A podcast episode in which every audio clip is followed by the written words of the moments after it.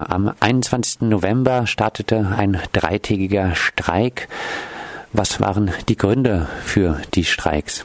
Wie du schon angesprochen hast, äh, wütet auch in Algerien die Sparpolitik. Das hat damit zu tun, dass die äh, Staatsmacht über erheblich weniger Einnahmen verfügt aufgrund der sinkenden Öleinnahmen, der sinkenden Erdöleinnahmen. Das betrifft viele ölproduzierende Staaten wie auch zum Beispiel Saudi-Arabien, äh, das zum ersten Mal Defizithaushalte aufweist.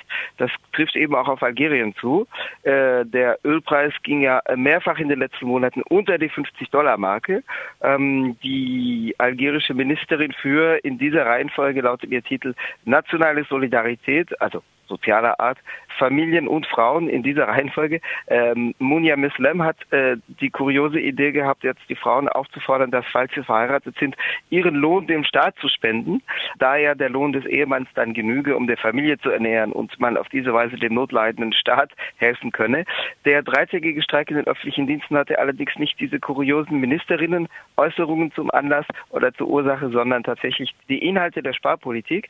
Da geht es insbesondere um die Renten, wie auch in vielen europäischen Staaten, ähm, um die Rentenreform. In Algerien war es so, dass man äh, bislang mit 32 äh, vollen Beitragsjahren in Rente gehen konnte ähm, oder mit 60 Jahren und die äh, Möglichkeit der, des früheren Rentenabgangs, wenn man also über die 32 vollen Beitragsjahre verfügt, die wird gekippt, die wird gecancelt und äh, dagegen richteten sich äh, die Proteste. Es gab auch in den Tagen danach nach den äh, dreitägigen Streiks noch äh, Proteste oder Versuche zu protestieren. Es gab äh, unabhängige Gewerkschafter, Gewerkschafterinnen, die versuchten am Sonntag, den 27. November, auf die Straße zu gehen. Ähm, da ich den Begriff unabhängige Gewerkschafter, Gewerkschafterin benutze, man muss sagen, es gibt in Algerien zwei Typen von Gewerkschaften. Es gibt den staatlichen, staatsnahen Gewerkschaftsfachverband ÖGTA. Äh, die ÖGTA wurde 1956 gegründet als verlängerter Arm der damaligen antikolonialen Befreiungsfront FLN. Das war damals eine ehrbare Sache, weil der FLN damals als Untergrundbewegung äh, gegen die französische Kolonialmacht kämpfte. Aber da der FLN nach 1962 zur Staatspartei wurde und bis 1989 zur Einheitspartei, und heute wieder Regierungspartei, äh, ist es eben heute ein Handicap.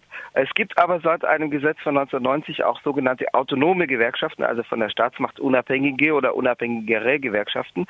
Insbesondere im Bildungsbereich derzeit sind die einflussreich und auch bei den Kommunalbediensteten und deren äh, Versuch auf der Straße zu protestieren gegen diese äh, regressive Rentenreform, die dem ähnelt, was wir in anderen Ländern an sogenannten Rentenreformen kennen, wenngleich es in Algerien noch nicht, inhaltlich noch nicht so weit ist wie in Frankreich oder Deutschland. Dieser Versuch wurde unterbunden. Es kam also zu Polizeigewalt gegen die äh, Gewerkschafter, Gewerkschafterinnen, die damals im Stadtzentrum von Algier versammelt waren.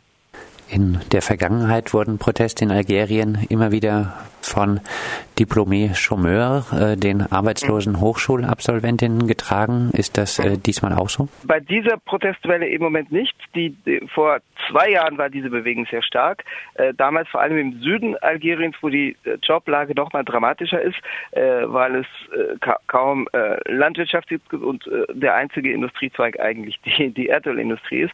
Das war damals die Proteste vor zwei Jahren hatten zum Zentrum Ouargla.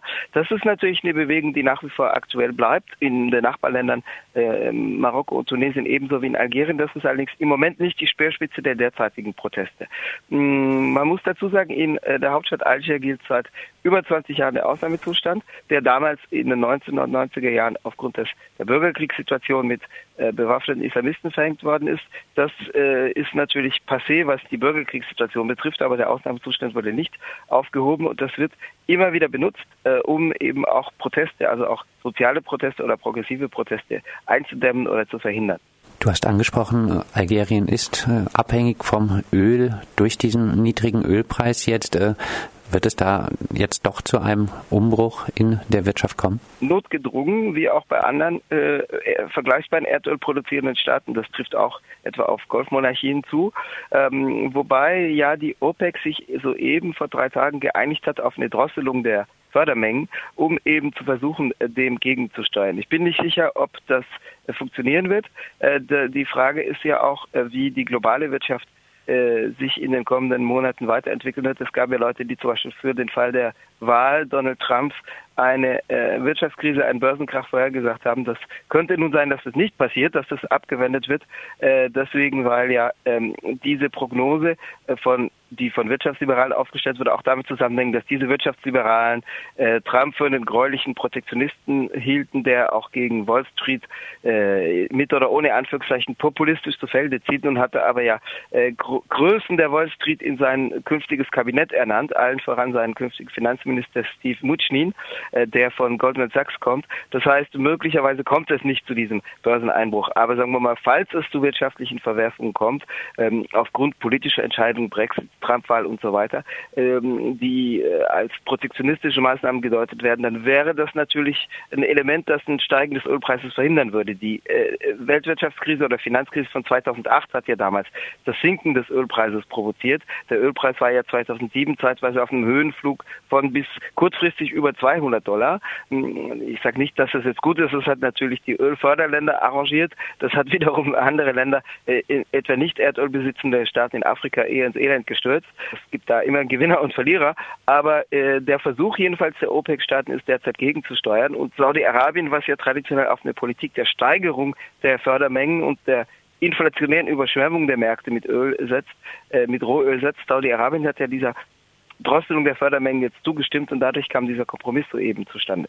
Vielleicht nochmal ähm, zur sozialen Bewegung. Äh, siehst du die Chance auf positive Veränderungen in Algerien durch eine starke soziale Bewegung? Also grundsätzlich ja, weil soziale Bewegungen diese Chance grundsätzlich in sich bergen, wobei im Moment die Situation blockiert ist, dadurch, dass äh, Abdelaziz Bouteflika, der Präsident seit, der Staatspräsident seit April 1999, äh, de facto kaum regierungsfähig ist, weil er schwer krank ist und das nicht seit gestern, sondern er galt als faktisch regierungsunfähig bereits bei seiner Wiederwahl im April 2014, ähm, bei seiner dritten Wiederwahl. De facto regiert wahrscheinlich sein Bruder Said Bouteflika, ähm, aber äh, es gibt sozusagen einen Stillstand an, in vielen Sektoren des Machtapparats, weil sich verschiedene Fra Fraktionen gegenseitig aufbalancieren, argwöhnisch beobachten. Das heißt, es gibt bestimmte Weichenstellungen, die nicht vorgenommen werden, weil sozusagen eine gewisse Blockade an der Spitze der Staatsmacht besteht aufgrund dieser Situation einer, einer fin de règne, also eines nicht enden wollendes,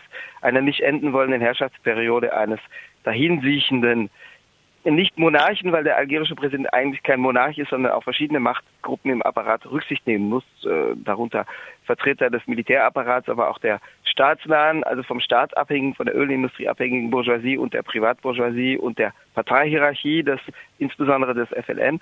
Aber ähm, die, äh, die Situation ist dadurch blockiert und auch das ganze Land befindet sich eigentlich im Wartestand für die Frage, was kommt danach. Also im Moment haben wir das deswegen mit so einer Situation zu tun, wo sich sowas wie Mehltau über das Land legt und wo alle abwarten.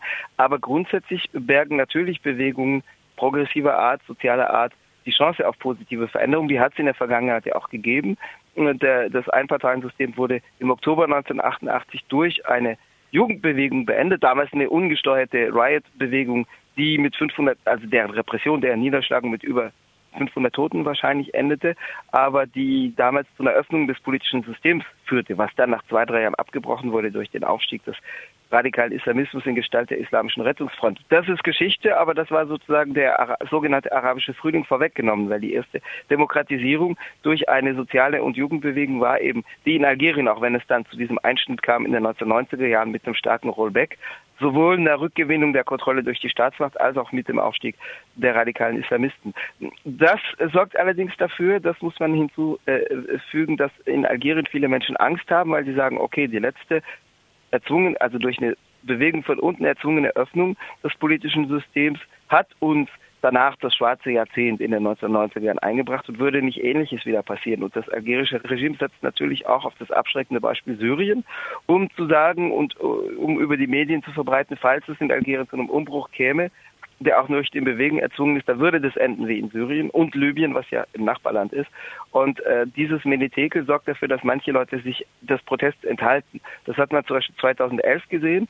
Es gab eine starke sozial bedingte Riotbewegung zwischen dem 6. und 9. Januar 2011, also parallel zu den Ereignissen in Tunesien. Es gab dann Versuche, auch den politischen Protest gegen den Ausnahmezustand und gegen die herrschenden Zustände auf die Straße zu tragen ab Februar 2011. aber das blieb eigentlich ein bisschen stecken. Da versammelten sich doch mehr Polizisten als Demonstrierende. Einerseits aufgrund des repressiven Drucks, aber andererseits, weil es eben auch diese Angst gab, was passiert im Falle eines Umbruchs und wird es nicht schlimmer.